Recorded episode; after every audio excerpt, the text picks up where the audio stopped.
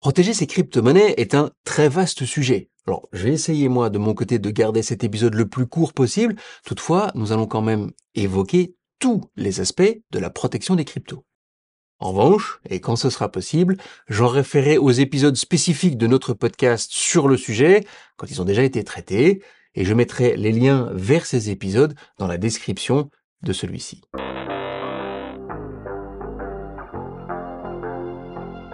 Salut à tous, je suis Alexandre, le créateur du podcast Le Fraudeur, le Hacker et vous. Si vous nous connaissez, si vous connaissez le podcast et que ça n'est pas encore fait, vous savez que vous pouvez vous y abonner. Et surtout, bah, vous pouvez en parler autour de vous, parce que au jour d'aujourd'hui, c'est le seul podcast francophone sur la sécurité en ligne à destination de tout le monde, sans pub et qui fasse pas la promo d'un produit ou d'un autre. Donc si vous connaissez des gens autour de vous que nos conseils peuvent aider, vous pouvez leur en parler bien évidemment, que ce soit les parents, nos parents, nos enfants, nos grands-parents. Ils sont tous aujourd'hui des cibles des professionnels du crime en ligne. On ne peut plus vraiment surfer en ligne en 2024 sans connaître un minimum sur la sécurité en ligne. Ça reviendrait comme en fait prendre la route sans connaître la sécurité routière. Savoir conduire une voiture ne veut pas dire qu'on puisse conduire sans prendre de risques sur la route, que ce soit pour soi et pour les autres. Et donc, il faut connaître ces risques et adapter son comportement. Allez, j'arrête pour l'auto-promo. Retournons à notre épisode sur les cryptos. Dans le premier épisode de cette série sur la sécurité des investissements dans les crypto-monnaies, nous avons décrypté les techniques des fraudeurs et des charlatans du monde de la monnaie virtuelle, comme je les appelle. Et ils sont malheureusement de plus en plus nombreux. Si vous n'avez pas encore écouté cet épisode, bah c'est pas grave en fait parce que vous pourrez toujours le faire après avoir écouté celui-ci. Il n'y a pas vraiment d'ordre dans dans ces deux épisodes. Mais dans ce second volet, dans celui-ci, nous allons évoquer les différents moyens de stocker nos crypto-monnaies et le moyen de les protéger suivant le type de stockage que vous choisirez parce que comme toute monnaie virtuelle, et vous le savez certainement, les fraudeurs et les cybercriminels vont essayer de nous les voler en se faisant passer pour qui ils ne sont pas, ou en essayant de voler nos identifiants. Et ça, c'est pas nouveau. Et vous allez vous rendre compte que le nombre important de recommandations de sécurité ressemble un peu à de la paranoïa à un stade particulièrement avancé. Et vous aurez peut-être raison de le penser. Enfin, n'oubliez pas que quand même, les cryptos, c'est comme un diamant. C'est comme de l'or pur pour les cybercriminels. Le cybercriminel, le fraudeur, il va tout faire, il va mettre tout son temps et son énergie pour nous les voler. Et comme souvent il ne fait que ça toute la journée, ben, de notre côté, on doit quand même prendre un peu soin de notre sécurité et avoir les bonnes habitudes dès le début, bah, ce sera mieux. Donc, les attaques contre les cryptos, pardon, les attaques contre les cryptos vont augmenter dans le temps, ça je peux vous le promettre, que ce soit en quantité et en ingéniosité. Alors préparons-nous. Quand il s'agit de stocker et donc de protéger ces cryptos, il existe deux grandes techniques. Le stockage en ligne et le stockage hors ligne. Alors le plus simple évidemment c'est le stockage en ligne. C'est un peu comme une banque en ligne aujourd'hui, on a tous l'habitude de ça, mais avec les risques liés aux cryptos. Et le fait que les cybercriminels ciblent ces monnaies virtuelles avec une couche en plus, le fait que, ben, est-ce qu'on connaît vraiment le sérieux et la sécurité des plateformes choisies? Parce que choisir sa banque en ligne aujourd'hui, c'est facile. Mais le monde des cryptos, c'est encore un peu le Far West. Ça change, mais c'est encore le Far West. Et les législations qui sont là pour protéger les investisseurs dans le monde bancaire, le monde institutionnel financier normal, ben elles sont pas encore là pour les cryptos. N'importe qui ne peut pas lancer, ouvrir une nouvelle banque et collecter l'argent de ses clients comme ça sans une autorisation de l'autorité des marchés financier national, sans que les membres de la direction soient analysés et validés par cette même autorité, et sans mettre en place toutes les procédures prévues dans les kilomètres de textes de loi ayant pour but de protéger les clients des institutions financières standards. Alors que dans le monde des cryptos, c'est l'inverse. Il est tout à fait possible encore aujourd'hui de se lancer, certaines conditions, de créer même sa propre crypto-monnaie quasiment sans contrôle. Alors oui, ça va changer. Mais on n'y est pas encore. Des événements trop récents sont encore là pour nous le rappeler. D'ailleurs, la faillite de FTX, due à des opérations frauduleuses, à un manque criant de contrôle indépendant à tous les niveaux. Les soucis de Binance avec les autorités américaines, pour les mêmes raisons. et même plus proche de nous, la faillite de la plateforme belge Bit4You, qui commence à livrer des détails effrayants sur le manque de compétences, mais les malversations faites par les membres de direction. Je veux dire que si le secteur bancaire standard est aussi régulé, c'est qu'il y a une raison. Pourquoi je vous raconte ça?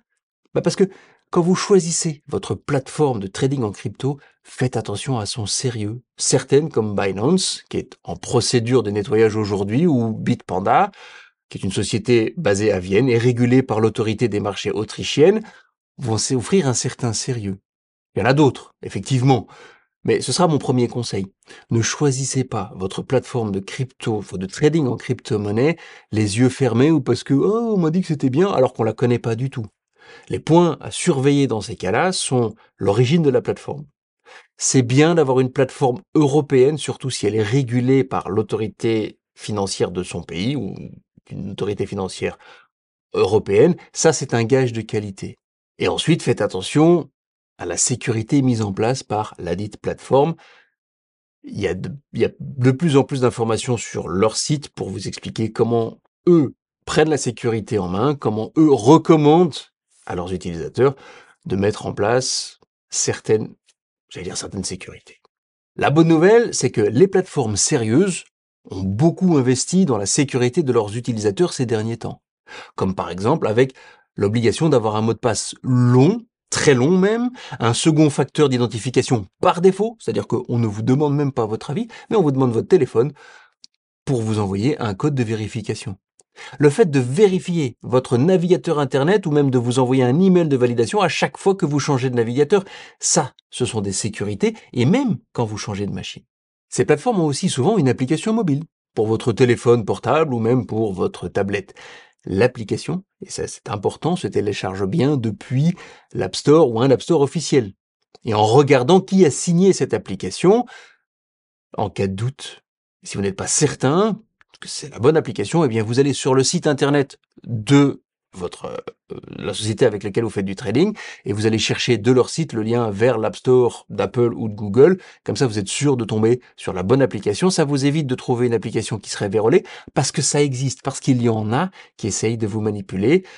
Heureusement, on ne les trouve la plupart du temps que sur des App Store non officiels, des, App Store alternatifs. Donc restez déjà sur les App Store officiels, c'est mieux. Les stockages en ligne de crypto-monnaies est donc une solution simple, j'en ai parlé, mais elle ne sera sûre que si vous faites attention de sécuriser correctement votre portefeuille. On en a parlé. Certaines applications vous obligent d'avoir un mot de passe long, vous obligent d'avoir le MFA, mais c'est pas toujours le cas. Donc, vous devez, vous, avoir un mot de passe unique, donc que vous n'utilisez nulle part ailleurs, pour ouvrir votre portefeuille de crypto. C'est super important. Parce que si vous réutilisez un mot de passe ailleurs et qu'il est volé, ils vont le trouver. Ils vont tester les mots de passe volés sur toutes les plateformes de crypto. Si ça ouvre, ils rentrent et ils volent votre argent. Ensuite, si la plateforme ne vous a pas obligé à utiliser un second facteur, activez-le. Une plateforme qui n'a pas un second facteur, vous partez en courant de toute façon. Si c'est pas automatique, vous le faites vous-même, vous activez le second facteur d'identification. Alors on a déjà traité les mots de passe et l'identification à deux facteurs en long, large et en travers dans ce podcast. Je mettrai les épisodes en lien dans, le, dans la description. Et ça ne s'arrête pas là. Parce que il y a une autre porte qui ouvre vos cryptos. C'est votre email. Vous devez appliquer la même sécurité sur votre boîte email qui est liée au compte crypto. Mot de passe unique, second facteur. Pourquoi? Eh bien, rappelez-vous, votre adresse email, c'est celle avec laquelle vous avez créé votre compte crypto. C'est là que la plateforme vous envoie les codes d'accès. C'est là qu'elle vous envoie les liens de validation. Donc si moi j'accède à votre adresse email parce que le mot de passe là il n'est pas sûr, je vais vous pouvoir voler vos cryptos. Ok? Alors certaines personnes utilisent une adresse email spécifique pour leur compte en crypto. C'est pas une mauvaise idée, mais c'est pas obligatoire. Simplement, aujourd'hui, votre adresse email principale, j'ai envie de dire, est celle qui est liée à votre compte crypto. Elle a un mot de passe unique, elle aussi, et elle a le second facteur activé. Je reparle pas de ça maintenant, mais soyez quand même utilisateur d'un gestionnaire de mots de passe. Avec ça, ça vous permet d'avoir facilement des mots de passe longs, uniques et qui sont sécurisés. Donc on l'a vu, sécuriser l'accès à la plateforme de crypto, sécuriser l'accès à votre email, mais aussi protéger ses comptes en ligne, ça veut dire protéger ces appareils. C'est la troisième information importante pour que vous n'ayez pas un virus qui puisse attaquer votre portefeuille ou que les fraudeurs utilisent une faille de sécurité. Se protéger, c'est pas compliqué. On en a déjà parlé aussi, c'est avoir un antivirus sur sa machine et son téléphone portable, surtout un Android, à jour et faire les mises à jour de sécurité directement quand elles sortent. Là encore, je vais mettre les liens dans les notes de, cette, de cet épisode. Je terminerai quand même par parler du phishing, parce que c'est le moyen le plus simple de récupérer vos codes et de vous faire télécharger un virus. Les faux emails au nom des plateformes de crypto sont monnaie courante. D'ailleurs, ça explose en ce moment. Les montants volés par phishing en crypto, vous voulez même pas en entendre parler. Je veux dire, c'est des centaines de millions d'euros qui partent depuis le début de l'année. Ça va pas. Savoir repérer le phishing, c'est malin. Comment on fait? Eh bien, on suit la formation. Sur surfer-sans-souci.cephoneWeb.be, elle est gratuite, elle est super efficace, ça prend 10 minutes, et vous serez vous protéger contre le phishing. Après ça, le phishing, c'est plus pour vous.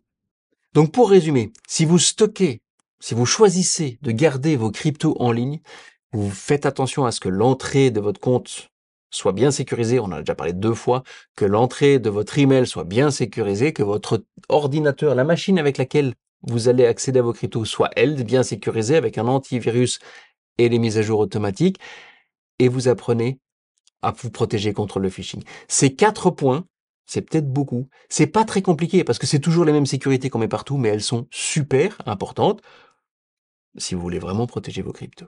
Mais passons maintenant à la seconde manière de protéger ces cryptos, le stockage hors ligne.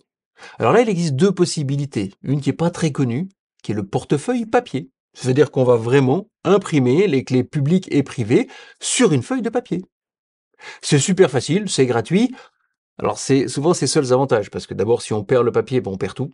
Il n'y a pas moyen de les récupérer, et c'est pas très flexible. Lorsque les clés sont imprimées, elles sont retirées du portefeuille, tandis que lui, le token va quand même rester. Il est possible même d'imprimer les clés sous forme de code QR par exemple pour rendre leur usage plus simple. Mais bon, c'est pas quelque chose de très utilisé. En revanche, la seconde solution de stockage hors ligne, qui elle est beaucoup plus utilisée, c'est le portefeuille physique. Un petit appareil, souvent sous forme de clé USB. Il en existe d'autres formats, mais c'est une solution qui a le mérite de ne pas dépendre d'une plateforme en ligne qui pourrait faire faillite, comme on l'a vu euh, tout à l'heure avec FTX par exemple. Évidemment, c'est plus coûteux, ces appareils se trouvent à partir de 80 euros, mais après ça peut monter 100, 20, 150 euros.